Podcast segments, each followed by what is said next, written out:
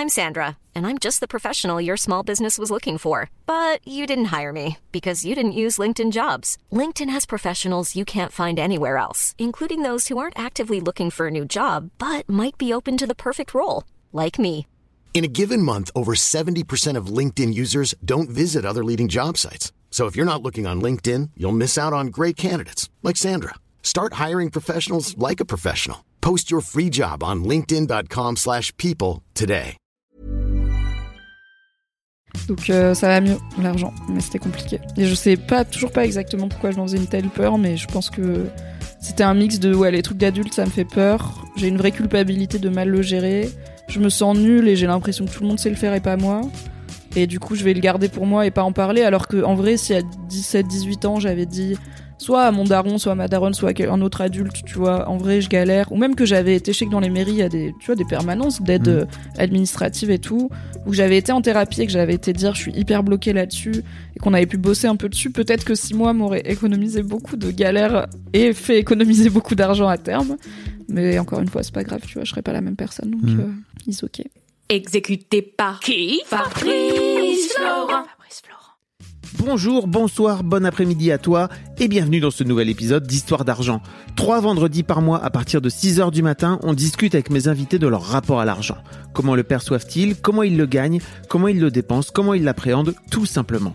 Je suis Fabrice Florent, dans la vie je produis des podcasts d'interviews et de discussions et je crée des contenus. Si tu aimes cet épisode, va donc écouter la bande-annonce pour en découvrir plus sur moi et mes autres contenus. N'oublie pas de t'abonner sur ton appli de podcast préféré, de mettre un cool commentaire et 5 étoiles au podcast sur Apple Podcast par exemple et également sur Spotify et de partager cet épisode autour de toi s'il t'a plu. C'est le meilleur moyen de m'aider si tu aimes mon travail.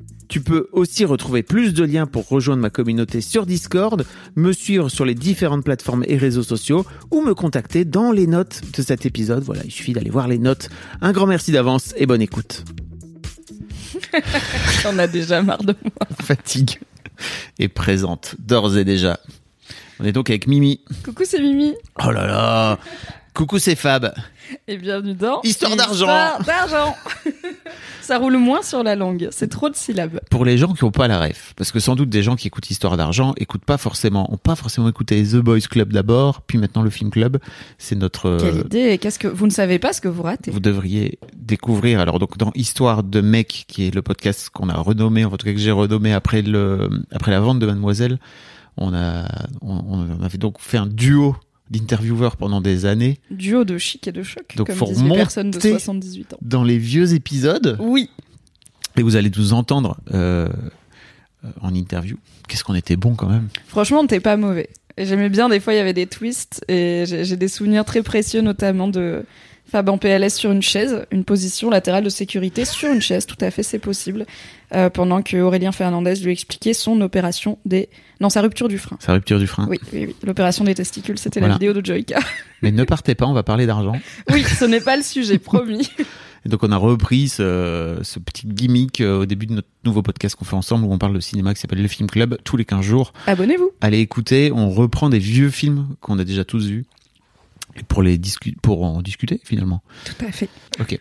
Euh, donc Mimi, on a déjà fait cet épisode et comme bah tu es mon ami, euh, t'as le droit à une deuxième retake.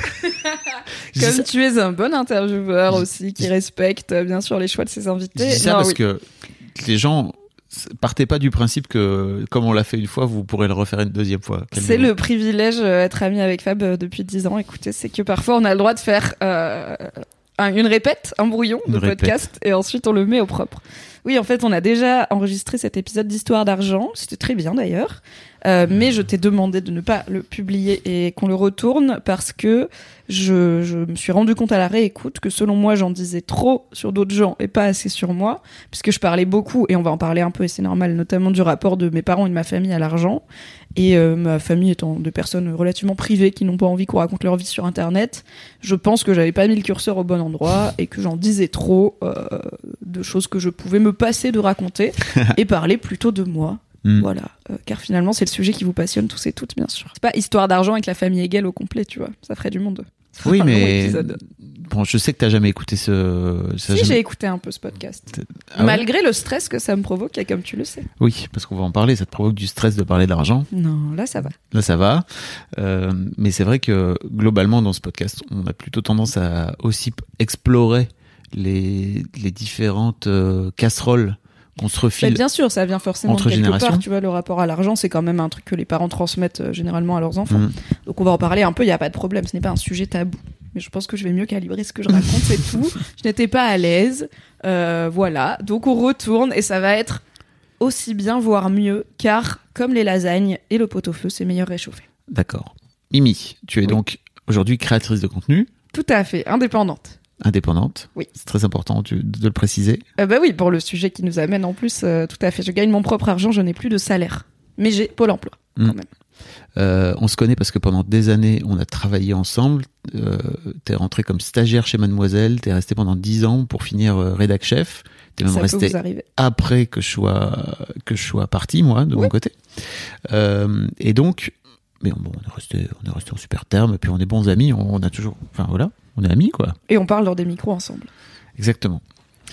Euh, et je voulais t'avoir dans Histoire d'argent parce que euh, j'ai senti à quel point quand je t'ai parlé de ce sujet que j'allais faire ce podcast.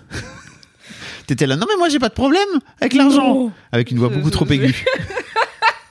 C'est très possible. Oui, oui, il y, y a eu une petite. euh, J'étais un peu aboyée dessus à un moment. Euh, où euh, on parlait de je ne sais plus quelle dépense et tu m'as dit en gros euh, oui tu, je sais plus pourquoi mais tu partais du principe Ah bon que j'avais des sous de côté ou en tout cas que j'avais plus de sous de côté. Ah oui parce que je pense que c'est quand j'envisageais mon départ de Mademoiselle et donc euh, je suis partie de Mademoiselle j'ai demandé une rupture conventionnelle qui m'a été accordée parce que je savais que je voulais me lancer en indépendante et que donc je j'allais pas enchaîner sur un autre job salarié et que euh, la rupture conventionnelle permet non seulement de toucher le chômage, mais aussi euh, il y a des sous qui viennent avec, euh, qui correspondent à X des mois que vous avez travaillé, bref. Et moi j'étais en mode, en fait, si mon entreprise n'accepte pas la rupture conventionnelle, ce qui est possible, ils sont jamais légalement obligés d'accepter, je ne peux pas partir parce que je n'ai pas les sous de payer mon loyer si je n'ai pas de salaire. quid Et donc entre temps, ce qui s'est passé, c'est que moi dans ma tête, quand t'es devenu rédac chef, je t'ai augmenté euh, très sensiblement. Je sais plus Oui. combien. euh, Je suis passé de, je peux dire les chiffres, Ouais, ouais, euh, ouais. je suis passé de 1007 net à 2005 net. Donc euh, moi j'étais arrivé en mode j'aimerais bien passer à 2000 donc je vais demander 2100, tu vois, genre les trucs de négo littéralement. Page 1, demandez un peu plus que ce que vous voulez pour avoir ce que vous voulez. Et en fait tu m'as dit je propose de passer à 2500, j'étais là eh bah topé là, voilà, on se serre la main, on va très vite régler cette discussion avant qu'il change d'avis. Et je me souviens très bien que j'ai eu une j'ai j'ai eu un conseil un peu de, de, à la fois euh, d'amis, euh, en même temps de. Bah de mentors et de personnes un peu plus âgées aussi, euh, Voilà. un peu plus de, de bouteilles. Je t'ai dit, écoute frère, Parce que rappelons qu'à ce moment-là, j'avais euh, 27 ans, je pense. 20 26 ans peut-être. Mm. J'étais pas bien vieille, quoi. je t'ai dit, écoute, moi il y a un truc que je te suggère de faire, c'est de faire attention quand tu vas avoir cette augmentation de salaire, c'est de pas augmenter, de pas faire monter ton rythme de vie d'un coup d'un seul, de faire attention à combien tu dépenses, parce que en gros. Oui, euh, parce que j'envisageais de prendre un, un appart plus grand, et Mm. comme vous le savez, Paris est hors de prix. Euh, du coup, tu m'as dit, bah peut-être, en fait, si toute ton augmentation, tu la passes dans plus de loyer, tu vas pas vraiment en profiter, tu vas pas la sentir. Donc, fais gaffe à pas, effectivement, caler ton niveau de vie dessus, parce que le risque, c'est que du coup, euh, tu n'augmentes pas ton niveau de vie, juste tu dépenses. tout. Enfin, ça va pas t'améliorer ta vie si juste tu payes 300 euros de Mm. loyer en plus, quoi. Et donc dans ma tête, Je n'ai pas changé d'appartement, du coup. quand trois ou quatre ans plus tard, tu es en train de te poser la question de est-ce que euh, je pars, je pars pas, etc.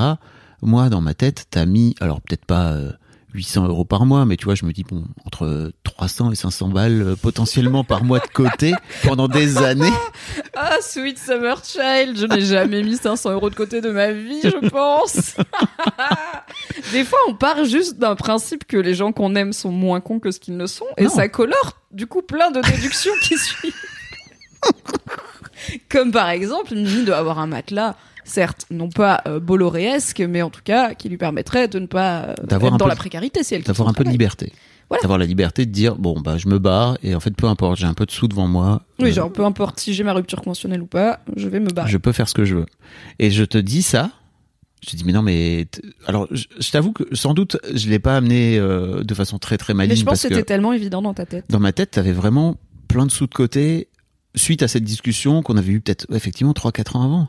4 4 5 ans. Enfin je sais pas moi dans ma tête je me dis OK, Ouais, même si tu mets 200 balles par mois pas, pas, euh, tous les ans de côté, enfin tous les mois de côté pendant quatre ans, ça fait beaucoup d'argent à la fin, quoi.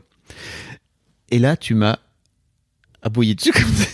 Un peu. C'est l'une des rares fois où je t'ai vu Mais sortir gratos, hein, l'écran. vraiment, on était là avec notre copine Dorothée, on buvait un café, il y avait pas de tension, j'étais pas du tout tendue, j'étais pas nerveuse quoi. De en- 0 à 1000. J'étais Ouais. là, ok. Ouais ouais, je pense que je t'ai dit un truc genre qu'est-ce que t'en sais si j'ai de la thune ou pas euh, et non bah tu m'as dit bah il est passé où ton argent et je t'ai dit est-ce que je t'en pose des questions chiantes. Et c'est vrai Et que c'était après je me suis dit bah on va aller faire un podcast sur l'argent avec ma prise. il y a l'air d'avoir des choses à détricoter. Après, j'avoue que c'était pas mon rôle forcément de te, de, de te dire ça, mais c'était juste plutôt en tant qu'ami, tu vois, et oui en oui et tant puis il y avait un côté très pratico-pratique c'était juste, tu vois. euh, bah, au moins t'as ces sous là de côté, quoi. C'était pas un jugement du tout, quoi. Mais il y avait une vraie, su- la surprise était sincère et honnête de vraiment Oui. genre, parce que en plus, euh, toi tu le sais, mais les auditeurs et auditrices peut-être pas. J'ai pas un lifestyle très cher. Bah je oui. m'achète pas des fringues euh, chères. Euh, j'ai pas une passion euh, ou un hobby qui coûte cher. Alors j'aime bien les jeux vidéo, mais en plus via mon travail, j'ai eu la chance d'en recevoir beaucoup gratuitement euh, parce que je travaillais dans la presse. Euh, je, ne- je, je suis pas passionnée de voyage, euh, j'ai pas un vélo à 2000 balles. Enfin, et effectivement, mon rythme de vie de l'extérieur n'a pas changé, donc je comprends qu'il y a un peu un truc de mais tu l'as bouffé, qu'est-ce que t'en as fait? C'est pas comme si euh, je m'étais mise à partir à Dubaï euh, tous les quatre mois, tu vois. Donc je comprends ta surprise, je l'ai pas du tout mal, enfin j'ai Ouais. mal réagi parce que le sujet est sensible, mais je me suis jamais dit.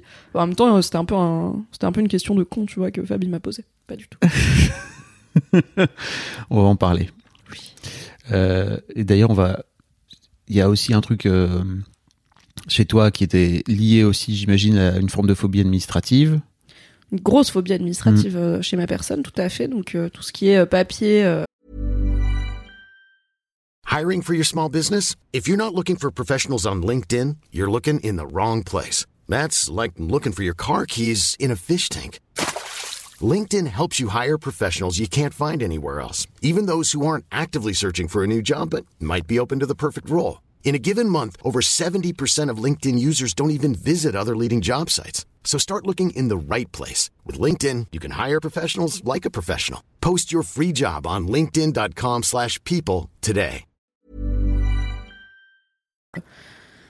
Et plus plus sérieux c'est, plus c'est dur, quoi. C'est-à-dire que c'est plus simple, évidemment, de répondre à un mail de Médecins sans frontières euh, pour, euh, je sais pas, renouveler ma, ma cotisation, parce que si je le fais pas, c'est pas très grave. Que donc paradoxalement, comme si je le fais pas, c'est pas très grave, c'est facile de le faire. Que cliquer sur un mail des impôts où il y a toujours, j'ai toujours dans ma tête, si ça se trouve c'est grave, et du coup dans le doute, je, vais pas cliquer pendant longtemps. Ça va mieux maintenant, car la thérapie ainsi que grandir et être bien entouré. Euh, mais oui, oui, ma, ma phobie administrative ne m'a pas aidé à avoir un rapport sain à l'argent et à la gestion de l'argent. Et encore moins. Alors, j'ai quand même un livret. Enfin, j'ai un compte courant et un livret quand même. Et maintenant, j'ai un compte pro en plus de tout ça. Euh, donc, j'avais quand même un truc d'épargne. euh, mais que j'avais vraiment. J'avais créé un livret jeune, je crois, quand j'avais commencé à travailler, dans cette idée de. Quand tu m'as embauché chez Mademoiselle en CDD d'abord au début, euh, je me suis dit cool, j'ai plus besoin de l'argent de mes parents déjà. Je gagne mes propres sous, je vais commencer à en mettre un petit peu de côté. Et du coup, tous les mois, je mettais 100 euros de côté. Donc en vrai, j'ai épargné dès le début. Je l'ai mis sur un livret. Et je me suis payé un beau voyage au Japon deux ans plus tard avec ma grande sœur, ce que je ne regrette absolument pas. Ça m'a coûté 1500 balles. C'était les sous que j'avais économisés du coup pendant un an et quelques. J'étais très contente. J'étais là, bah ça sert à ça la vie, tu vois. Euh, Trop cool de pouvoir aller au Japon avec mes propres sous. Alors sur la fin, on avait vraiment explosé chacune notre max de dépenses. Euh, Le dernier jour, on était là. Si l'avion il a du retard, on, a, on peut pas s'acheter à manger quoi, c'est chaud. on va dormir dans la gare de Tokyo. mais tout s'est bien passé. On était ric-rac, mais euh, mais on s'en est sorti. Et, euh, et après, j'ai quand même, du coup, bah, j'avais mon livret. Maintenant, du coup, j'ai un livret de développement durable et solidaire parce que je suis trop vieille pour le livret jeune. Euh, donc j'ai j'ai un petit peu d'épargne et euh, bah, j'avais paramétré. Si en fait, je les je les mettais de côté les sous, tu vois. J'avais paramétré direct un virement automatique. Euh, tous les débuts de mois, quand le salaire il tombe, il y a, je sais plus, 150 ou 200 balles qui partent à côté. Mais c'est juste que cet argent, je l'ai régulièrement dépensé, tu vois. C'était ok, bah c'est les vacances d'été, c'est le chalet à Nouvel An avec les copines, c'est je sais pas, je bah là, en vrai, j'avais quand même un, un bout d'épargne pas trop dégueu, genre quelques, je dirais, au moins 2000 euros, tu Mhm. vois, ou 3000 euros, ce qui est pas énorme, mais bon, ça, Oui. ça va quoi. Euh, et euh, bah j'ai emménagé avec mon compagnon en janvier de cette année, donc on est actuellement en décembre quasiment. Et euh, on est passé de chacun un petit studio, dont pour lui un meublé, à un grand appart de 60 mètres carrés vide, que en fait on a meublé et bah j'ai 30 ans, j'étais là, on va pas acheter les meubles premier prix Ikea, on va prendre des trucs un peu plus sympas. Donc genre quand t'achètes trois étagères murales et qu'une étagère murale elle te coûte 90 balles parce que euh, elle est en forme de rondin de bois et qu'elle est très jolie et que tu te dis je vais pas en acheter genre tous les deux ans, tu vois, c'est Mm. une étagère je l'achète une fois. Bah du coup l'épargne a quelque peu fondu entre Ouais. ça, les frais d'agence, enfin c'est quand même un déménagement et un et surtout meubler équiper un appart qui ne l'était pas du tout parce que même la cuisine on a dû tout acheter. Bah pour le coup c'est là que sont passés les sous que j'avais économisés, mais j'ai pas économisé autant que j'aurais pu parce que j'ai juste dépensé cette thune et j'ai vécu ma meilleure vie quoi. Ok. Je ne suis euh, c'est- la cigale ou la fourmi? Je suis plus cigale que fourmi. Je me dis tout le temps c'est laquelle qui est économe et laquelle qui est dépensière, mais la cigale ayant chanté tout l'été, Voilà. voilà. les fourmis ne chantent pas. Euh, je suis plus cigale que fourmi dans la vie. Ok. Bon, la première question que je pose à tous mes invités, c'est qu'est-ce que ça veut dire argent pour toi quand je te le dis comme ça au premier, premier abord? Je pense que longtemps, euh, ça voulait dire stress. Euh, C'était un mot qui qui avait beaucoup de connotations négatives, mais je pense que j'ai l'impression paradoxalement de jamais avoir eu trop de mal à tu vois, genre les fois où je t'ai demandé une augmentation, c'était pas un truc où je stressais pendant deux semaines à l'idée de faire ça. Euh, alors que pour le coup, euh, appeler ma banque, euh, c'était un mois de stress, tu vois. Donc, et maintenant que je suis indé, j'ai pas du tout de souci à demander de l'argent, à parler d'argent, à dire combien je gagne, à demander plus aussi. Enfin, j'ai pas de problème avec ça. Donc, il y avait cet aspect-là pour le coup, je l'ai jamais trop eu. Et c'est peut-être d'autant plus surprenant que je suis une femme et que en tant que femme, bah, enfin, les inégalités salariales viennent aussi du fait que les femmes demandent moins d'augmentation et moins d'argent. Donc ça, je sais pas, j'y ai échappé. Peut-être parce que j'ai commencé à bosser chez Mademoiselle et que c'était un bon environnement pour euh, justement déconstruire euh, ça. Euh, mais sinon, à part ça, ouais, l'argent, c'était c'était un méga stress et euh, j'étais vraiment euh, la meuf qui regarde jamais son compte en banque, tu vois, qui juste à Mhm. chaque fois qu'elle rentre son code PIN de carte bancaire Ferme pour payer, yeux. elle ferme les yeux, elle pense à l'Angleterre, elle prie un peu et tant que ça fait paiement accepté, c'est bon. Et quand ça fait paiement refusé, c'est que c'est vraiment la hesse. Par contre, il y a pas d'entre deux non plus, tu vois. C'est paiement refusé, ça veut dire littéralement j'ai atteint et dépassé mon découvert autorisé, je n'ai Mhm. pas de plan B à part payer par chèque qui du coup est un chèque en bois, ce qui ne se fait pas, et aussi genre qui accepte les chèques de nos jours, pas grand monde, pas, pas beaucoup de commerce. Euh, donc voilà, c'était beaucoup de stress. Et maintenant, depuis quelques années, je dirais l'argent c'est un outil. J'essaye de faire en sorte que ça soit juste ça, et je pense y arriver pas trop mal. C'est un outil pour faire des trucs. Et je pense pas y mettre beaucoup de charge émotionnelle, tu vois. J'ai pas l'impression que ma valeur est liée à l'argent. Alors, je suis indépendante, donc je suis obligée d'avoir une idée de combien mon temps vaut et mon travail vaut. Mais j'ai pas de problème à, tu vois, euh, quand c'est une boîte qui a beaucoup d'argent, dire bah une heure de mon temps elle coûte tant. Et quand c'est un truc qui a pas beaucoup d'argent, dire ok, je fais un live de 3 heures pour 200 balles, tu vois, mais parce que Mhm. j'ai d'autres intérêts à le faire. Ça me plaît, c'est fun, j'aime bien soutenir ce genre de truc et tout. Euh, donc ma valeur me semble pas intrinsèquement liée à combien je gagne ou combien j'ai. Je sais maintenant euh, en permanence combien j'ai parce que bah je suis indé, donc euh, je vérifie régulièrement est-ce que les factures sont arrivées, machin. Et c'est bien d'avoir quand même une petite idée de combien d'argent va tomber ce mois-ci parce que c'est beaucoup moins garanti que quand j'avais un salaire. T'as la sensation que le fait de t'être mise en indé t'a aussi obligé à te pencher dessus?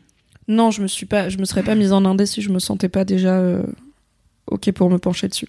Je, je me suis pas forcée quoi. Mhm. Euh, par contre, j'ai un comptable et j'ai vraiment un comptable pour ma phobie administrative. Euh, C'est-à-dire qu'il y a plein de trucs euh, qui m'aident à faire et c'est même pas tant qui m'aident à les faire, c'est que s'il les faisait pas avec moi, je les ferais pas. C'est ça aussi, c'est que je suis là. Oui, ça. Alors ça me coûte un peu de sous, mais franchement pas cher. Mon comptable, je crois qu'il me prend genre 500 euros par an, donc franchement ça va. Et euh, bah alors il s'est rentabilisé tout de suite parce qu'il m'a aidé à faire la demande de l'aide à la l'ACRE. création à- ou à la reprise d'en- d'entreprise. En gros, c'est une aide qu'on peut demander quand on fonde ou qu'on crée, euh, quand on fonde ou qu'on reprend une boîte pour être exonéré de cotisation sociale pendant un an. Donc la première année, tout l'argent que tu gagnes, il est pour toi, t'as pas à cotiser à l'URSSAF. Super. Euh, c'est un formulaire relativement simple à remplir, alors un, enfin, assez euh, ardu au Un premier abord, un peu moche et Mm. Il y a des codes, il faut bien mettre le bon code chiffré de ton activité, mais en vrai, quand tu t'y penches 10 minutes, il faut juste trouver le truc qui correspond à. Moi, j'ai pas un parcours compliqué, tu vois. J'ai fait une rupture conventionnelle, j'ai monté mon auto-entreprise. J'ai pas 12 trucs de. J'étais en arrêt maladie, j'ai créé une structure à l'étranger, c'est simple. Donc en vrai, il est pas très dur à remplir ce formulaire. Je l'ai, je l'avais sur ma to-do pendant deux mois, je l'ai pas fait. J'ai fini par dire à mon comptable est-ce qu'on peut le faire ensemble? Et il m'a dit oui. Et en fait, on l'a fait et je l'ai eu. Donc je suis exonérée de cotisation euh, pendant euh, tout un an. Donc clairement, ça rembourse largement les 500 euros par Mhm. mois euh, que me coûte mon comptable. 500 euros par an. euh, euh, par an, pardon. Oui, oui, oui, 500 euros par mois, ce serait quand même. Pour le coup, j'ai pas assez de comptabilité à faire Ouais. pour pour ce tarif. Donc voilà, j'ai quand même un comptable pour m'accompagner sur l'aspect paperasse. Mais euh, c'est pas un gestionnaire quoi, il a pas accès à mon compte, il sait pas combien d'argent j'ai, euh, il va pas me faire un warning si je suis dans le rouge. Enfin, pour le coup, ça c'est c'est bon, c'est moi qui gère. Tu vois, tu disais tout à l'heure que finalement t'es assez chill avec l'argent et qu'aujourd'hui t'as compris un petit peu que tu places pas d'énergie, euh, enfin en tout cas tu passes pas d'émotion dessus. J'ai pas l'impression. Mais qu'est-ce qui fait qu'en fait euh, t'as vrillé à ce moment-là quand je t'ai quand je t'ai parlé de ton épargne? Parce que je pense qu'à ce moment-là, ça m'a renvoyé à bah quand je gérais plus mal mon argent, c'est-à-dire que je le gérais pas et euh, un peu ce truc de mais enfin c'est pas très grave, tu vois, mais ce truc de ah bah si j'avais été Hmm. plus économe, maintenant j'aurais plus de sous pour faire ma vie et en plus enfin à ce moment-là, il y avait un peu un truc de effectivement si j'ai pas ma rupture conventionnelle, je ne peux pas partir de mon travail et c'est un problème parce que quand t'as plus envie de faire ton travail, y rester c'est compliqué, surtout un poste à responsabilité et tout. Et ben moi j'avais vraiment plus envie de, de- j'avais envie d'autre chose quoi, j'avais envie d'être indé. Euh, du coup il y avait un peu cette culpabilité de est-ce que je suis en train de me retrouver dans une situation où potentiellement je vais pas pouvoir faire ce que je veux de ma vie parce qu'il y a six ans j'ai pas été capable d'être assez économe tu vois. Ce qui est un peu un truc de euh, est-ce que je me suis moi-même mise en échec parce que j'ai pas été capable d'anticiper et je sais pourquoi je l'ai pas fait c'est parce que j'étais to- totalement bloquée et qu'à ce moment-là l'argent ça me terrifiait. Du coup je m'en suis pas occupée. Donc c'est un peu ce truc de mais comme quand je pense à toutes les années que j'ai passées à être hyper timide tu vois et avoir peur de tout je me dis en vrai j'ai quand même perdu du temps tu vois. J'ai gâché un petit peu de temps. Après je suis philosophe, c'est pas grave, on n'a qu'une vie, on est la somme de toutes ces expériences. Si j'avais passé euh, mon adolescence et mes années de jeunes adultes pas du tout timide, euh, hyper extraverti, à rencontrer plein de gens, je serais pas la même personne. Et j'aime bien qui je suis, donc all good à la fin. Euh, mais oui, il y avait un peu ce truc de, à, à ce moment-là, c'était une incertitude quand même assez pesante, même si, en vrai, je me disais, j'ai des bonnes chances de l'avoir, la rupture co, et je l'ai eu sans aucun problème. Discussion 1, on m'a dit, c'est bon, c'est validé, il Mm. n'y a pas de, il y a pas de négo, donc tant mieux. Euh, donc j'étais pas, enfin tu vois, j'étais là. En vrai, j'ai 10 ans de boîte, j'ai bien bossé, je suis toujours en train de faire de mon mieux. Je pense qu'il n'y a pas vraiment de raison de me la, de me la refuser. Euh, je sais que la boîte, elle va pas couler si elle me donne ce- cette thune-là, donc vas-y, ils vont être cool, tu vois. Effectivement, ils ont été cool. Mais c'était quand même un enjeu pesant. Euh, en plus, enfin voilà, la perspective aussi de quitter Mademoiselle, qui a été mon seul travail de ma vie, euh, où je suis restée 10 ans et tout, c'était quand même un contexte. Et je pense que du coup, quand tu m'as dit, bah, qu'est-ce que t'as fait de ta thune, j'étais vraiment en mode, bah, arrête de me poser des questions chiantes. Là, la question, c'est est-ce que je vais pouvoir partir ou pas, ou est-ce que ne pas avoir bien géré cette thune il y a 6 ans va littéralement m'empêcher de poursuivre mon projet pro, tu vois, Mhm. ce qui serait, euh, pour le coup, ce qui m'aurait un peu fané parce que l'importance de la rupture conventionnelle, c'est que t'as accès au chômage. Si je démissionne, je n'ai pas le chômage. Et pour le coup, j'avais aucune idée de combien d'argent j'allais gagner en tant qu'indé. Euh, donc, euh, ne pas avoir le chômage, c'était pas une, c'était pas viable, quoi. Au final, j'aurais pu partir au même timing en démissionnant. J'ai gagné de la thune immédiatement en mai, donc je suis partie fin avril. Le pro- j'avais une mission la première semaine de mai. J'avais une mission en juin extrêmement bien payée. Et du coup, bah, j'aurais pu euh, cruiser. euh, ça aurait été plus stressant. Et je sais pas si j'aurais démissionné en n'ayant aucun matelas de sécurité. Mais au final, j'ai gagné assez de sous assez vite pour que j'aurais pu m'en sortir même sans euh, le chômage. Et d'ailleurs, il y a des mois où je touche rien de Pôle emploi parce que je gagne autant que ce que je gagnais avant. Et du coup, ça décale mes droits au chômage pour les mois où je gagnerai moins. Voilà. Donc, euh, vive la gauche. Vive la gauche, vive, la France surtout. Euh, mais c'est vrai qu'il y a, il y a tout un truc où je me suis rendu compte que plus tu vas aller chercher, enfin plus tu vas te libérer du joug de l'argent, en tout cas de ce que le fait d'avoir, de ne pas avoir d'argent t'empêche de faire, euh, plus il y a de l'argent qui va rentrer de façon random en fait. C'est vraiment assez étonnant ce truc. Ouais, pour le coup, alors ça vient peut-être du fait que j'ai pour le coup jamais eu trop de problèmes à dépenser de la thune, mais je suis un peu dans le le dicton dit euh, you have to spend money to make money, donc Ouais. faut dépenser euh, de l'argent pour faire de l'argent. Et du coup, tu vois, j'ai pas de problème. Là, je mets de l'argent dans des projets qui pour l'instant ne sont pas rentables. Je Mm. paye euh, quelqu'un pour me monter mes podcasts Ouais. qui pour l'instant en 4 mois m'ont rapporté 80 euros. Donc clairement déjà un épisode monté c'est c'est plus rentable ça a coûté les, les sous que ça m'a rapporté mais c'est pas grave l'idée c'est que j'espère à terme il y ait de plus en plus d'écoute et aussi on en revient un peu à pour l'instant au stade où j'en suis si je paye pas quelqu'un pour le faire je vais pas le faire donc les podcasts ils vont pas sortir donc il vaut mieux qu'ils existent et que j'ai des activités diverses et variées à montrer et c'est aussi comme ça qu'on bâtit euh, son activité j'imagine en indépendant C'est l'investissement. euh, et ça, tu vois, c'est pas. Alors, il y a eu des questions de tarifs. Tu vois, la, la première personne que j'avais sollicitée, c'était juste trop cher pour moi. Ça me revenait à 200, plus de 200 euros l'épisode et j'étais là pour le coup sur un truc qui me rapporte 0 euros, 200 euros c'est trop cher. Mm. Mais c'est une discussion que j'ai eue. Je lui ai dit, je te dis pas que ton tarif est trop cher. En soi, je te, je te dis pas que tu te prices trop cher. Je te dis que moi j'ai pas les moyens. Du coup, on va pas continuer ensemble. Si un jour j'ai plus de sous et que j'ai besoin d'un montage un peu plus travaillé et tout, euh, pas de souci, on se rappelle. Et on est toujours en bon terme. Et, euh, et du coup, bah ensuite, quand j'ai, enfin, j'ai trouvé une autre monteuse euh, via toi d'ailleurs, Mm. euh, Pauline, que j'embrasse, et j'ai été très claire avec elle euh, sur euh, voilà le budget que j'ai, voilà Mm. combien j'imagine pouvoir mettre, est-ce que c'est dans tes tarifs? Il y avait telle et telle mission où elle m'a dit bah ça, je peux pas le, je peux pas le vendre moins cher que ça. Et j'étais là, a pas de souci, bah du coup, je vais pas te prendre ça, je vais me débrouiller de mon côté. Donc, euh, donc tu vois, j'ai vraiment aucun problème à avoir ces discussions-là, mais parce que dans ma tête, c'est du business, c'est du, en fait, c'est du pratico-pratique, c'est du commerce, c'est tout comme euh, j'ai pas de problème à demander à la caissière euh, il y a combien le filet de bœuf, tu vois, c'est j'ai j'ai besoin d'un service contre tant j'ai tant d'argent, si ce service vaut plus, c'est pas grave, je ne l'aurai pas. C'est pour moi ça, c'est simple, tu vois.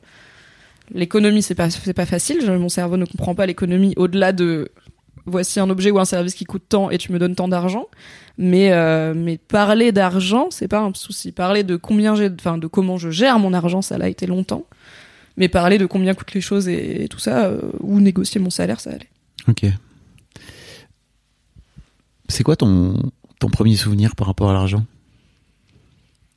Je me souviens que tu me l'avais demandé dans le premier enregistrement, que j'étais là, waouh, j'en ai pas trop, euh, mais que j'avais fini par en retrouver un, mais je l'ai réoublié, donc c'est pas grave.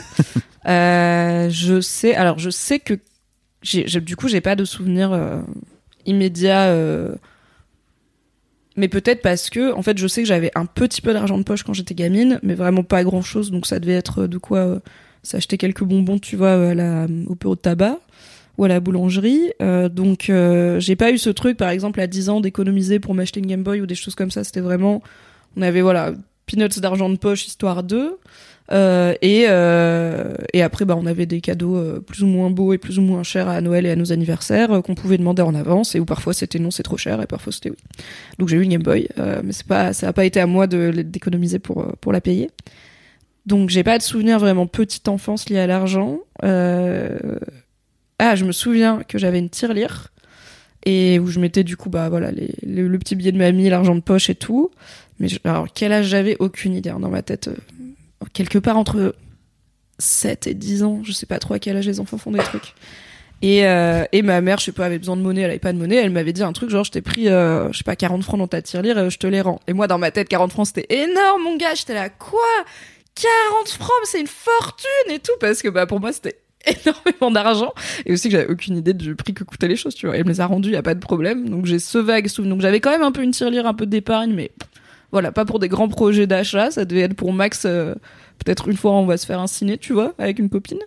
Et, euh, et après, je sais que j'ai un souvenir de quand la GameCube est sortie. Mm. Donc la GameCube, une console de salon de Nintendo. Moi, j'avais donc j'aimais déjà bien les jeux vidéo, mais j'ai des parents qui s'intéressent pas aux jeux vidéo et c'était la période où c'était pas trop considéré comme un vrai, enfin comme un truc intéressant. Ouais. ma mère, elle pense toujours que les jeux vidéo c'est pour les enfants, tu vois. Quand elle me voit jouer à la Switch, Encore aujourd'hui? à mon grand âge de 30 ans, elle me, elle est vraiment mais bienveillante et tout, mais elle est vraiment en mode. Mais ça t'est pas passé? Genre, elle, à Noël dernier, elle me regardait jouer à Pokémon. Elle était là, mais tu joues à Pokémon quand t'avais 7 ans? Pourquoi tu joues encore à Pokémon? C'est comme j'avoue que si... sur Pokémon, enfin Pokémon, il y a un truc, tu vois, de, ok, Ouais, bon, le tu jeu joues, pas trop évolué, tu joues au même jeu euh, que quand t'avais 7 ans. oui, oui. C'est pas pareil que Et de jouer aux jeux vidéo. Non, non, mais peu importe ce qu'elle me voit faire avec. Là, c'était en- encore plus marrant parce que c'était vraiment Pikachu, tu vois, qui était sur l'écran. Alors, mes parents, ils connaissent pas les jeux vidéo, mais ils connaissent Pikachu. Maintenant, c'est bon. Ouais. Pikachu et peut-être Mario ont réussi à pénétrer la frontière euh, culturelle. Euh, donc voilà, bon, mes parents ils sont pas très jeux vidéo et euh, et c'était ils sont pas très dépensiers en fait. Et ils sont pas euh, comment dire ça? Déjà ils sont pas trucs de marque et ils sont pas trucs chers. Et du coup enfin une console c'était forcément plusieurs centaines d'euros. Et pour ma mère ça n'avait vraiment aucun sens de m'acheter un truc à plusieurs centaines d'euros tu vois. Mais tout comme peut-être que c'est aussi comme ça qu'on sait qu'on vieillit mais perso quand je vois des ados de 11 ans avec un iPhone 9 tu vois je suis là mais attends mais ça coûte un SMIC genre moi jamais j'aurais eu un truc qui coûtait un SMIC et je pense pas que je serais à l'aise d'offrir un truc qui coûte un SMIC à un enfant. Pourquoi? Je ne sais pas. On en parlera peut-être à l'occasion. Euh, mais du coup j'avais euh, oui peut-être. Je sais pas si bon mon, mon rapport hypothétique à offrir un iPhone à mon neveu dans 10 ans tu vois est peut-être un peu flou euh, là tout de suite mais euh, euh, bref. Euh, mais du coup j'avais une Game Boy j'avais on avait un PC qui faisait tourner quelques jeux et j'avais une PlayStation que j'avais eu d'occasion je crois Et Nintendo sort la GameCube qui market comme c'est la première console à moins de 100 euros parce qu'elle coûte 99 euros. Ah oui. Et du coup, et c'est vraiment leur truc marketing. Et ça a marché sur moi de ouf. Pas sur ma daronne, spoiler, ça n'a pas fonctionné. Mais du coup, j'ai eu, je pense, en plus, c'était évidemment, ils ont dû la sortir un peu avant Noël ou je sais pas quoi, tu vois.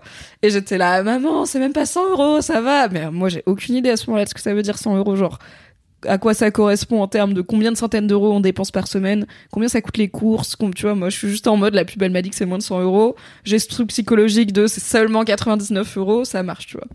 Et du coup, j'ai essayé de motiver, de, de convaincre, de harceler moralement ma mère pour qu'elle m'achète une GameCube en vain, en comptant tout en GameCube, tu vois. Genre, si on faisait les courses et que c'était 150 euros, j'étais là, ah là là, c'est une GameCube et demie et tout. ça n'a pas marché du tout.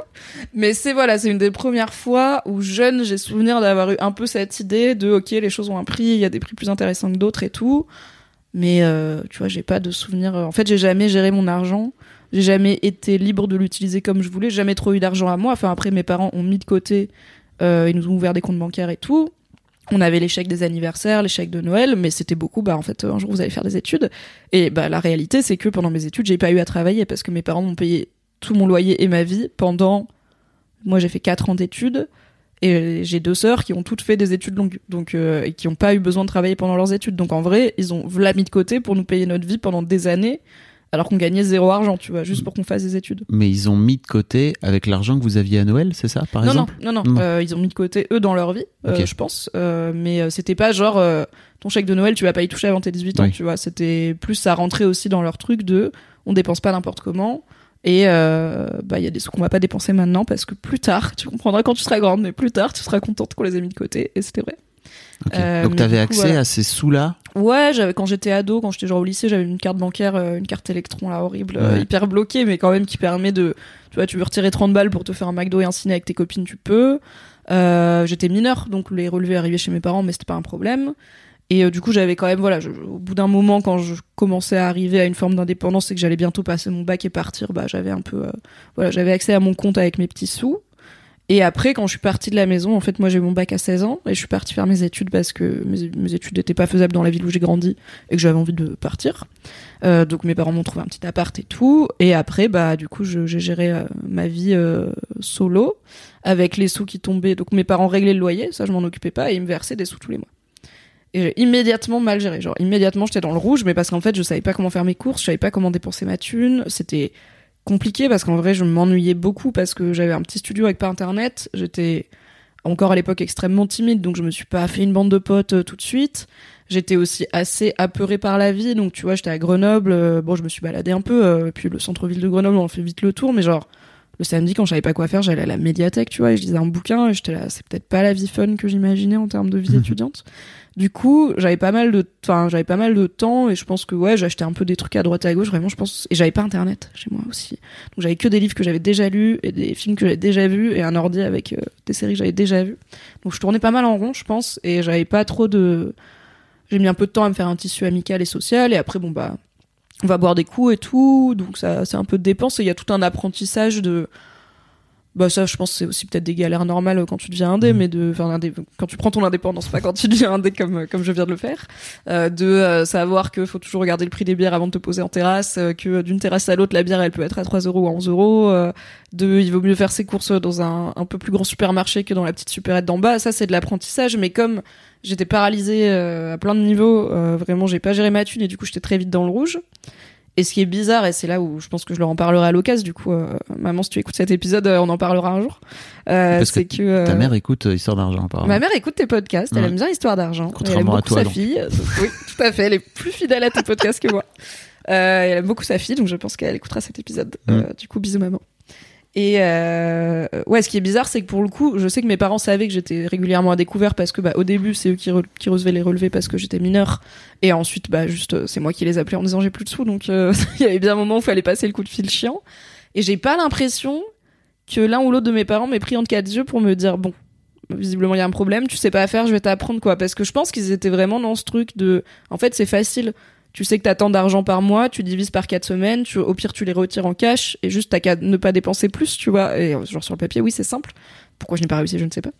Euh, J'ai peut-être une euh, réponse à ça, c'est que quand on a commencé à travailler ensemble, assez rapidement, il y a dû, on a dû mettre dû faire un produit en croix et que je t'ai vu bugger comme une poule devant un clavier. Ah oui, non, je suis pas bonne opération. en maths, mais je suis capable de me dire si j'ai 400 euros par mois, ça me fait 100 euros par semaine, j'ai 100 euros. Du coup, si j'en ai dépensé 80 euh, le mardi, bah j'ai 20 euros pour le reste, tu vois. Mais tu vois, je suis les capable de chiffres, faire ça. j'avais l'impression. Alors, t'étais super forte en lettres, mais tu sais, j'avais vraiment l'impression que c'est le fameux cerveau euh, en deux parties, quoi. J'avais l'impression que les chiffres, pour toi, c'était non. C'est En vrai, j'étais pas mauvaise en maths et euh, bah, notamment, bon, j'ai fait un bac littéraire, donc mon bac de sciences, c'était certes beaucoup de produits en croix et de statistiques, mais j'ai eu 19, donc tu vois, j'étais pas BG. débile. Euh, mes profs voulaient plutôt m'envoyer en S, donc c'est bien que j'étais euh, ouais, quand même euh, à minima passable en sciences. Après, pour avoir vu ma grande sœur en S euh, spé maths, je suis très contente de pas avoir Ouais. fait S parce que j'ai pas le cerveau pour quand il y a plus de chiffres mais des lettres grecques, c'est faut arrêter, tu vois, c'est arrêter. Ce n'est plus la même discipline. Euh, donc j'ai pas l'impression d'avoir un blocage avec les chiffres, mais enfin je suis pas très bonne, mais ça va. Mais c'est vraiment ce truc de. c'est euh, juste tes parents t'ont pas amené l'éducation, enfin en tout cas de, Ouais, j'ai pas eu d'éducation financière, tu vois. À part, euh, alors j'avais un peu des conseils, mais qui, ça c'est un truc de génération, mais qui sont assez vite devenus obsolètes. Genre, faut garder tes tickets de caisse pour faire ta compta et tout. J'étais là. Du coup, au début, je les gardais et au bout d'un moment, j'étais là. J'ai mon relevé de compte en ligne, Mm. genre pourquoi je ferais ma compta, tu vois, ça n'a pas de sens. Ouais. Euh, Internet existe, donc maintenant ça, je, je ne garde plus mes tickets de caisse et je paye tout avec mon téléphone, incroyable euh, techno. Et euh, je pense que oui, j'avais ce truc de bah, je, si tu sais combien t'as, dépense pas plus, tu vois. Mais euh, j'ai pas eu, j'ai pas souvenir d'avoir eu plus d'éducation financière que ça, ne serait-ce que c'est quoi la différence entre un livret, un PEL, un machin. Alors que pour le coup, mes parents, bon, ils sont propriétaires de leur logement, ils ont trois enfants, ils ont possédé et vendu plusieurs bagnoles. Enfin, tu vois, ils ont. C'est pas comme s'ils avaient été locataires toute leur vie et que eux-mêmes n'avaient jamais eu de patrimoine entre guillemets. Euh, donc, euh, mon père, il sait payer une taxe foncière, il sait remplir des papiers euh, compliqués. C'est plutôt mon père qui s'occupe de la compta et, des, et des papiers. Et j'ai des souvenirs très clairs de euh, une ou deux fois par mois, mon daron sur la grande table de la salle à manger avec un milliard de de paperasse autour parce que il les fait beaucoup à la main et on a plein de classeurs à la maison avec tous les papiers et tout en train de voilà de, de trier ses tickets de caisse de voir les dépenses qui sont parties le prix de la maison les trucs. Donc il y avait un truc de l'argent il faut s'en occuper mais un peu genre oui quand t'as une maison et trois enfants et un crédit et un prêt et whatever tu vois. Quand t'as juste genre t'as tant pour vivre par mois bah vis avec. Je pense qu'il y avait pas cette idée de il y a besoin de Mhm. j'ai pas d'argent à placer de toute façon donc je pense que l'éducation financière c'était plus ça c'est oui si t'as un héritage qui arrive euh, que tu si je voulais acheter un appart je pense que j'irais oui je- mes parents seraient de bons conseils Ouais. mais comme là c'était finalement quasiment de l'argent de poche tu vois bah ils sont ils se sont probablement pas dit qu'il y avait une, une éducation à faire à ce niveau là quoi T'en as parlé avec tes sœurs? Elles ont reçu à peu près de la même, enfin non-éducation, en tout cas. Oui, euh, oui, je où pense que ont- pour ouais. le coup, on a été toutes les trois euh, traitées à la même enseigne. Euh, je dirais que ma grande sœur a plus vite euh, su gérer sa thune et surtout elle a plus vite eu la volonté d'être indépendante financièrement et de gagner Mhm. sa propre thune. Pour le coup, quand on était au lycée, elle, elle bossait l'été, euh, ce que moi je n'ai pas fait parce que j'avais pas envie et j'étais pas obligée. Je fais les abricots une fois avec elle, c'était top. Et en vrai, j'étais contente, tu vois, j'ai eu mon chèque, j'étais là, waouh, 380 euros, incroyable ou pas? Donc, euh, donc c'était cool. Elle, elle bossait, elle gagnait un peu de sous, qu'elle mettait après, tu vois, dans des voyages, des choses comme ça. Euh, euh, donc c'est ma grande sœur, elle est partie de la maison un, un ou deux ans avant moi. Euh, il me semble pas qu'elle a eu autant de galères de thunes, mais je pense peut-être parce que c'est l'aîné et que souvent l'aîné du coup est amené à devenir un peu un parent 3 pour euh, quand les parents ont Ouais. la flemme.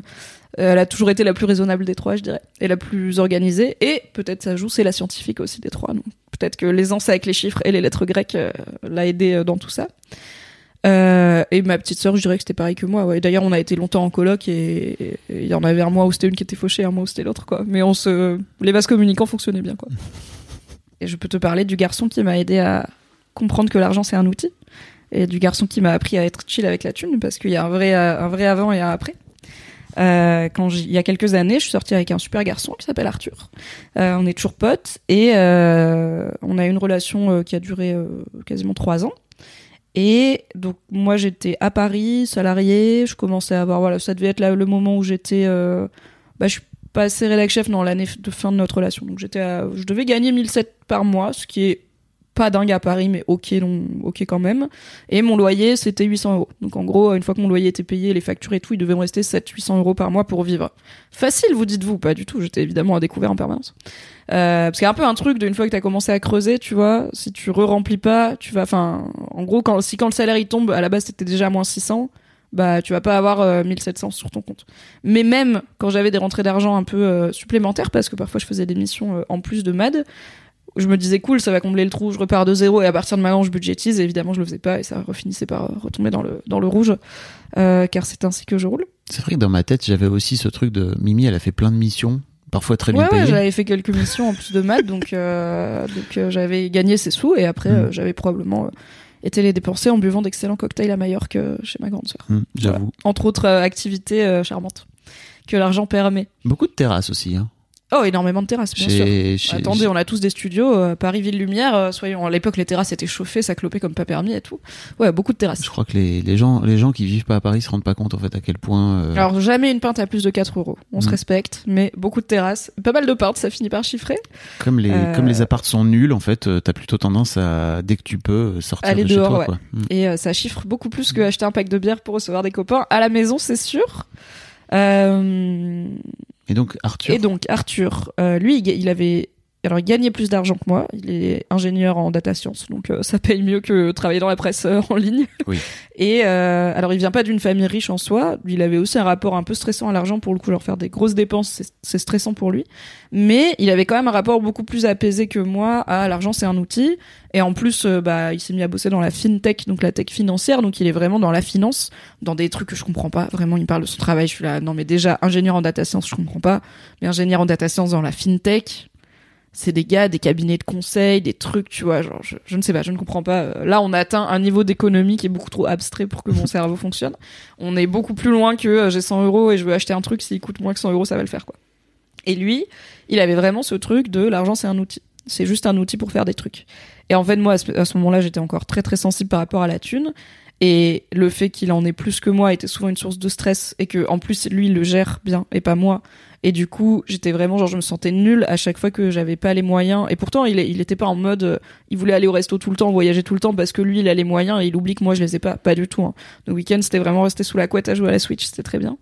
Euh, mais voilà, quand j'avais en fait les fois où j'avais besoin un imprévu quoi qui faisait que j'avais besoin de sortir 200 ou 300 euros tu vois parce que je sais pas j'ai pété mon téléphone ou des choses comme ça bah souvent je les avais pas genre je les aurais pas eu avant le mois d'après et ça me générait beaucoup de stress et en plus beaucoup de culpabilité qui du coup rajoutait à mon stress. Enfin la bonne spirale nulle quoi.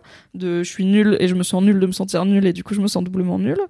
Et, euh, et en fait Arthur était déjà très généreux parce qu'en vrai il était vraiment là en mode non mais je te les file les thunes y a pas de problème tu vois. Et aussi en fait très indulgent et très rassurant sur en fait c'est pas grave si tu me dis euh, j'ai besoin de euh, faire euh, j'essaie de trouver un exemple si tu me dis j'ai besoin de faire un gâteau et j'ai cassé mon batteur et que moi j'ai un batteur, je vais te le prêter. C'est pareil, tu vois. Il y a pas de problème, c'est juste un outil. Et ça, et au final, euh, ça a mis du temps et ça- n'a pas marché dès le premier coup, clairement. Mais au final, je pense que j'ai adopté euh, son rapport à l'argent parce que, euh, bah déjà, il me l'a, transmis avec beaucoup de patience et beaucoup d'amour et beaucoup d'affection. Et qu'aussi entre temps j'ai fait une thérapie, ça a aidé. Mhm. J'ai aussi grandi et gagné un peu en maturité et en argent. Il y a un vrai truc de c'est plus facile d'être sereine avec la thune quand ça fait je dirais depuis mon augmentation de rédac chef que j'ai pas été en galère, tu vois. Pour le coup 2500 balles à Paris avec un loyer de 800 balles plus les confinements et tout, ça va, tu vois, j'étais j'ai arrêté de stresser quand j'attends que ça dise paiement accepté, je sais que ça va être accepté. Donc aussi je suis là ouais, j'ai un rapport plus apaisé à la thune. Quand je suis pas à découvert tous les mois, ça aide quand même. Mais j'ai vraiment ce truc de l'argent c'est un outil, tu vois. Et vraiment si demain euh, quelqu'un en qui j'ai confiance a besoin de 3000 balles pour lancer un truc et que je peux lui prêter, je lui prête, tu vois. Et je lui dis, bah, tu me les rendras un jour, tu vois, à l'occasion. Parce que peut-être un jour j'aurai besoin de 3000 balles et tu vas me prêter 3000 balles et tu me diras, tu me les rendras à l'occasion, tu vois. Et bah, par exemple, tu m'as, quand je suis partie de Mad, il me fallait, euh, je voulais m'acheter un, un MacBook. Et il fallait que je me l'achète euh, avant de partir pour pouvoir transférer mon MacBook du taf euh, dessus. Et j'avais pas un MacBook, ça coûte genre 1200 ou 1500 euros. Je les avais pas à sortir parce que du coup j'avais pas encore eu mes sous de la rupture conventionnelle, donc je pouvais pas les acheter avec des sous que j'avais pas encore. Et je t'ai dit, est-ce que tu peux m'avancer un Mac? Je me suis dit, qui je connais, qui peut lâcher 1500 euros et que je connais assez bien pour lui demander? Fab, je pense qu'il y a moyen. Et du coup, tu m'as dit, oui, pas de souci, je te le fais livrer au taf. Et je t'ai remboursé deux semaines après, tu vois. Mais c'est un truc qui aurait été impensable euh, à faire pour moi euh, il y a quelques années, quoi. D'aller demander de l'aide D'aller ou- demander de l'aide, ouais. De, Et de me mettre en vulnérabilité, lié à l'argent encore plus. Et je pense que je l'aurais, ça m'aurait stressé parce que j'aurais un truc dans ma tête de t'es pas, t'es pas sûr euh, que tu vas pouvoir le rembourser, tu vois. Peut-être tu vas faire, tu vas faire n'importe quoi avec ta thune d'ici là et tu pourras pas le rembourser. J'avais ce truc de tu sais que tu gères pas. Donc pour moi l'argent c'était un sujet très privé mais parce que c'était une honte, tu vois. C'était juste euh, je suis nulle en ça et du coup je le garde pour moi et je garde mes galères et c'est aussi bah parce que avec Arthur, au bout d'un moment, j'ai pas eu le choix. On était ensemble, on passait beaucoup de temps ensemble. Il voyait bien que, voilà, euh, que c'est, par exemple, quand je vivais à Lille et que j'avais un petit ami à distance que je voyais un week-end sur deux, je pouvais plus cacher mes galères de thunes, tu vois. Faire semblant que ça va un week-end, c'est facile. Quand on est plus dans l'intimité, euh, Mm. forcément, ça l'est moins. Et, euh, et ça m'a beaucoup aidé. Donc moi, maintenant, je suis vraiment en mode, l'argent, c'est un outil, ça me va comme euh, vision. Mais tu vois, tu dis que euh, c'est plus simple quand t'as été augmenté, et je comprends. Mais pour moi, euh, l'autre truc que tu faisais aussi, c'est que tu, comme tu disais, en fait, t'étais, t'étais un peu en dep. Enfin, été en dep, t'as eu un, ép- Ouais. un épisode dépressif pendant Oui, oui, en plusieurs arrivant à années. Paris, j'ai eu un épisode dépressif qui a duré au moins une petite année, je dirais. Et j'ai l'impression que c'est sans doute la rencontre d'Arthur, mais aussi liée à la thérapie. Parce qu'en gros, Ouais, tu aurais pu tu aurais pu avoir ton augmentation d'argent et claquer, parce que c'est très simple de claquer 800 balles de plus à Paris.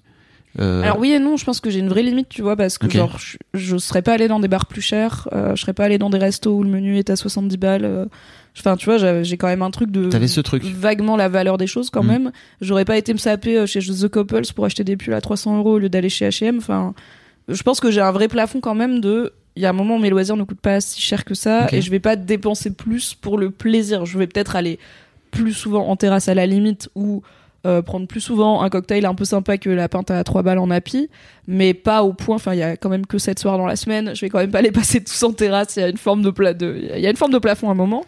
Donc, je pense que cette augmentation m'aurait aurait fini par euh, me mettre à flot, on va dire, euh, et que ça m'aurait aidé à m'apaiser, mais ça m'aurait pas aidé à gérer ma thune s'il y avait pas eu d'un côté Arthur, de l'autre la thérapie effectivement, et puis bah à grandir aussi. Tu dépensais de l'argent pour combler un truc, t'as l'impression?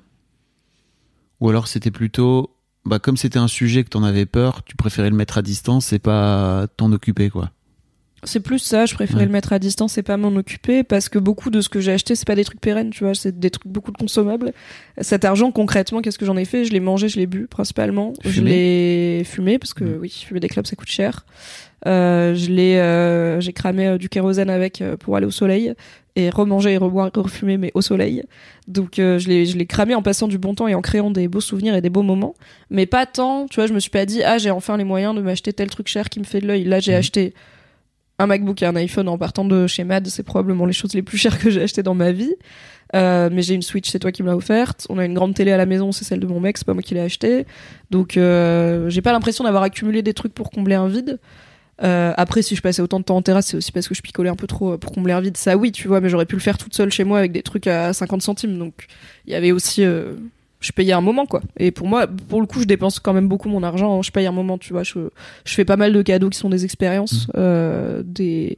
Je préfère mettre 100 balles dans un resto que dans une veste, tu vois. J'ai un vrai truc de, de moments partagés et de bonne bouffe aussi, on va pas se mentir. C'est important. Oui. La bonne bouffe.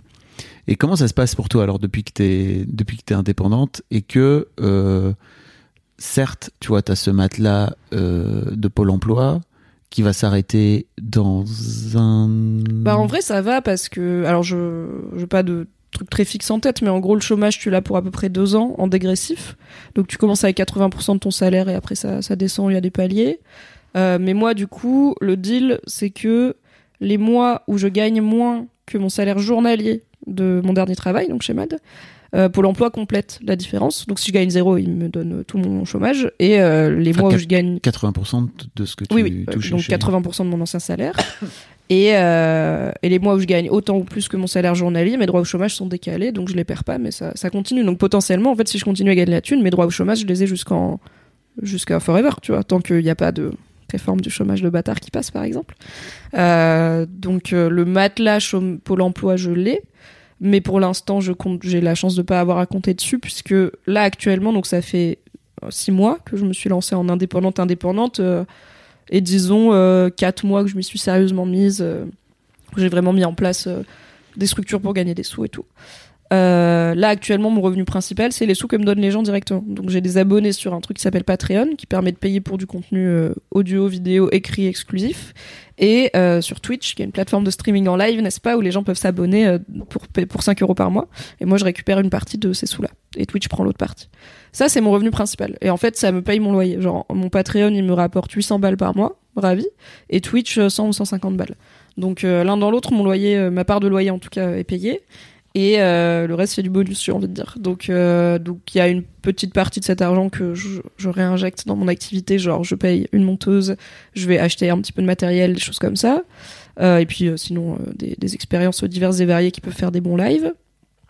Et le reste, bah, je fais ma vie avec, je le dépense. Mais alors, peut-être que les indés euh, parmi nous et peut-être mon cher comptable, si un jour il écoute, ça va vriller. Mais genre, je budgétise toujours pas, quoi. J'ai pas de Excel. J'ai pas de suivi. Alors, je suis chez Conto, un truc de compte pro, Ouais. euh, qui est assez lisible en termes de est-ce que telle facture a été payée. euh, tu peux trier, voici mes rentrées, voici mes sorties. Voilà, donc j'ai aussi pas besoin de le faire à la main avec un boulier, quoi, euh, internet. Mais là, je sais combien d'argent j'ai sur mon compte. Je sais combien va partir parce que le loyer et les factures. Et je sais, en fait, je sais combien d'argent j'ai chaque mois de base. Donc j'ai soit, enfin, j'ai Patreon plus Twitch et aussi Pôle emploi qui complète un peu. Et le reste, c'est des missions. Des fois, il y en a, des fois, il y en a pas, tu vois. Mais genre, j'ai pas de plan, j'épargne pas spécialement, j'ai pas, je me dis pas, ok, il faut que je dépense tant par mois ou que je gagne tant par mois. Je suis là, il y a des mois où je gagne genre autant voire plus que ce que je gagnais chez Mad, et il y a des mois où je gagne, euh, bah surtout au début quand j'avais pas encore Patreon et tout, il y avait des mois où je gagnais juste le chômage, j'étais là, c'est bien quand même. Et puis j'ai eu mes sous de la rupture co, et puis comme j'ai dit, j'ai fait, je suis partie en avril, j'ai fait une mission en mai, et une mission en juin, et celle de juin était très bien payée, elle était à 5 chiffres. Donc ça fait un, c'est une belle opportunité, tu vois, Que pour quand pas tu viens de te lancer. Tous les jours. C'est pas tous les jours, non, c'est assez exceptionnel. je- Euh, J'en ai pas eu. Ouais, ouais. En deux ans. Oui, oui, c'était beaucoup. Et du coup, on est toi et moi chez une agence qui nous représente, euh, qui représente les talents que nous sommes auprès des annonceurs. Et euh, l'agence m'a dit, euh, c'est. Calme-toi. Voilà, ne, ne te dis pas, ça va être ça ma vie. C'est exceptionnel pour toi comme pour nous. Euh, donc très bien, profitons, soyons ravis de ce qui se passe, mais euh, partons pas du principe que ça va être tous les mois comme ça. Euh, donc, euh, donc en fait, j'ai pas de stress financier, mais alors ok, par rapport à avant, je sais combien j'ai sur mon compte, mais je suis pas spécialement, tu vois, je, je suis pas en suivi, je suis là en mode, ah, ça passe. Ok, j'ai assez, mais aussi parce que j'ai pas de gros projets, tu vois. Si avec mon mec on se dit ok en 2023 euh, on veut aller au Japon, bah je vais être là ok, on- du coup on va budgétiser le Japon et budgétiser combien ça nous coûte et combien il faut qu'on ait de côté. Est-ce qu'on a une petite marge de de, de, de matelas pour si jamais on veut se faire un kiff là-bas ou qu'on a un problème. Mais ça je peux le faire parce que c'est en mode c'est vraiment un outil, tu vois, c'est un projet. Tout comme pour moi c'est pas plus compliqué à faire que réserver les billets d'avion. C'est genre bah on y va, il faut bien qu'on y va, qu'on y aille avec la thune quoi. Bon, l'autre truc dont je voulais parler avec toi, et tu l'as passé comme ça, euh, tu l'as mentionné en passant, Mhm. c'est que ton ta source de revenu principale aujourd'hui, et c'est assez rare en tant que créatrice de contenu, c'est ce que les gens te donnent comme argent. Ouais, et j'ai pas du tout eu de mal à demander ça. Euh, alors, donc l'histoire de mon Patreon, pourquoi je me suis lancée sur cette plateforme euh, de soutien financier, c'est grâce à toi Fabrice. C'est parce que alors j'avais déjà l'idée de peut-être m'y lancer, mettre des recettes, une newsletter, je sais pas, c'était dans les formes vagues de ah oui, il y a aussi ça pour gagner des sous. Et alors moi personnellement, je soutiens quelques podcasteurs américains sur Patreon. Ça me coûte 2 ou 3 dollars par mois et j'aime bien leur contenu et c'est vraiment des gens dont j'écoute des heures et des heures de podcast gratuitement depuis des années ou des heures de vidéos YouTube donc ça me va très bien. C'est aussi un truc que j'ai fait quand j'ai commencé à être un peu à l'aise financièrement, c'est donner à des créateurs de contenu et euh, donner à des assos. Donc je me suis, euh, euh, j'ai adhéré Oui. au planning familial et j'allais dire je me suis encarté, mais ça c'est pour les partis politiques. au planning familial et à Médecins du Monde. Voilà. Donc tu fais des virements. Ouais, ouais, c'est tous les mois. Tous les euh, mois. tous les mois, ça met un peu de sous. Alors c'est. Du coup, maintenant, je sais comment faire dans ma déclaration d'impôt pour les déclarer, pour qu'ils soient défiscalisés. Mhm. Mais bon, en soi, je m'en fiche un peu, tu vois. C'est tant que je peux les donner, ça me fait plaisir de les donner. Donc Patreon. oui, Patreon. Moi, je l'utilisais déjà un petit peu et euh, en fait, j'avais un format chez Mademoiselle sur la série Game of Thrones qui marchait très bien, qui s'appelait le récap rigolo, où en gros, je faisais des blagues sur l'épisode qui venait de sortir. Et euh, là, il y a House of the Dragon, la nouvelle série dans l'univers de Game of Thrones qui s'est lancée en août 2022. Moi, j'étais évidemment extrêmement au taquet. Et je me suis dit, bah, c'est aussi la bonne occasion de reprendre ce format qui marchait très bien, puisque moi, je sais que ça faisait beaucoup d'audience chez Mad, de le reprendre en indé et de le proposer, de le monétiser, donc de le proposer à un, média. Donc, je m'étais dit, je vais le proposer en pige, donc en création indépendante, à a priori Mademoiselle, parce que c'est le plus logique, c'est là où il y a déjà les épisodes précédents. Et puis, si jamais Mademoiselle ne veut pas ou ne, me- ne me paye pas assez, bah, j'irai voir quelques autres médias qui pourraient être intéressés. Et du coup, je t'ai demandé, à ton avis, à combien je pourrais le vendre? Parce que c'est pas une pige normale qui peut se calculer en nombre de signes, en nombre de mots. Euh, c'est pas mal d'heures de travail, mais ça fait et c'est un contenu assez inédit, tu vois. Il y a un peu que moi qui fais ça en France en tout cas, et je sais que ça a fait de l'audience, donc je veux le vendre plus cher qu'une pige normale qui se vend genre 100 150 balles, et je voudrais vendre toute la saison d'un coup. Donc on m'achète 10 épisodes d'un coup. Et j'étais là, bah combien? Et tu m'as dit, euh, je me suis dit peut-être je le vends 2000 euros. Tu vois, je propose 2000 euros aux médias comme prix de, de base. Ça me semble pour un truc qui dure pendant deux mois, hein, donc 10 épisodes, donc 10 semaines euh, avec des épisodes d'une heure et tout, ça me semble ok, tu vois. Ça fait à peu près 200 euros l'épisode. Du coup, c'est même pas beaucoup plus cher qu'une pige, quoi. Et euh, tu m'as dit, écoute, je pense que tu pourrais le mettre sur Patreon et que tu te ferais autant. Et j'étais là, je pense pas que je vais gagner 2000 euros par mois avec euh, l'argent des gens en pleine crise et mes blagues sur House of the Dragon, tu vois. Et après, j'étais là. hmm, hmm. Tu vois, ça commençait quand même. Fabrice est spécialiste en. à tes souhaits Merci. en planter des petites graines dans le cerveau des gens et après euh, souvent elles poussent. Du coup, j'y réfléchissais, j'étais là, ah bah c'est vrai que si je veux me lancer sur Patreon, ça serait un bon produit d'appel. C'est quelque chose qui, était assez connu à l'époque et tout. Et euh, et aussi, tu m'as dit, bah ça te permet aussi de garder la propriété intellectuelle de ton contenu. C'est publié chez toi, c'est toi qui l'as. Euh, c'est pas un média qui l'a publié qui peut le dépublier. Tu vois, c'est ton truc et ça reste chez toi et c'est toi et tout l'argent va à toi, minus la petite commission Patreon. Donc j'étais là, tu sais quoi, il a raison, vas-y. Et donc j'ai créé mon Patreon à l'occasion du lancement de House of the Dragon et ça a très bien marché. Donc euh, et alors ça a posé quelques questions de combien je le vends. Donc j'ai dit je vends. Alors il y a eu une il y a eu une zumba parce que j'ai dit je vous vends 5 euros la saison entière. Donc pour 5 euros une fois vous aurez- vous recevrez les 10 épisodes une fois par semaine. Sauf que donc les gens étaient là grave chaud. Donc j'ai eu quand même euh, plus de 150 personnes qui se sont abonnées, tu vois, et à 50 50 euros par per- 5 euros par 150 personnes, c'est pas mal. Euh, sauf que je me suis rendu compte à la fin du mois qu'en fait Patreon ne permet pas les paiements euh, uniques. Oui. et du coup il va redébiter les gens et je peux pas c'est soit les gens ils se désabonnent soit enfin du coup j'étais là ok en fait il y a pas de système de one shot sur Patreon. C'est une volonté de la plateforme ils sont là nous on est un abonnement. Donc on prélève les gens tous les mois et c'est à eux de se désabonner c'est même pas toi qui peux même si tu fermes l'abonnement les gens ils vont être prélevés Ouais. quand même donc j'étais là oula moi j'avais promis 5 euros pour 10 épisodes et tout et alors heureusement Patreon te permet d'envoyer un message privé à tous tes à tous tes, tes soutiens tes patrons comme on dit euh, et du coup, je leur ai dit, bon voilà, en gros, moi j'ai pas envie de vous redébiter euh, sans rien vous dire parce que je vous avais dit 5 euros, le deal c'était 5 euros pour la saison entière. Donc, voici un sondage. Soit vous êtes OK pour remettre 5 euros et du coup, il y a rien à faire, ça va vous redébiter et merci beaucoup.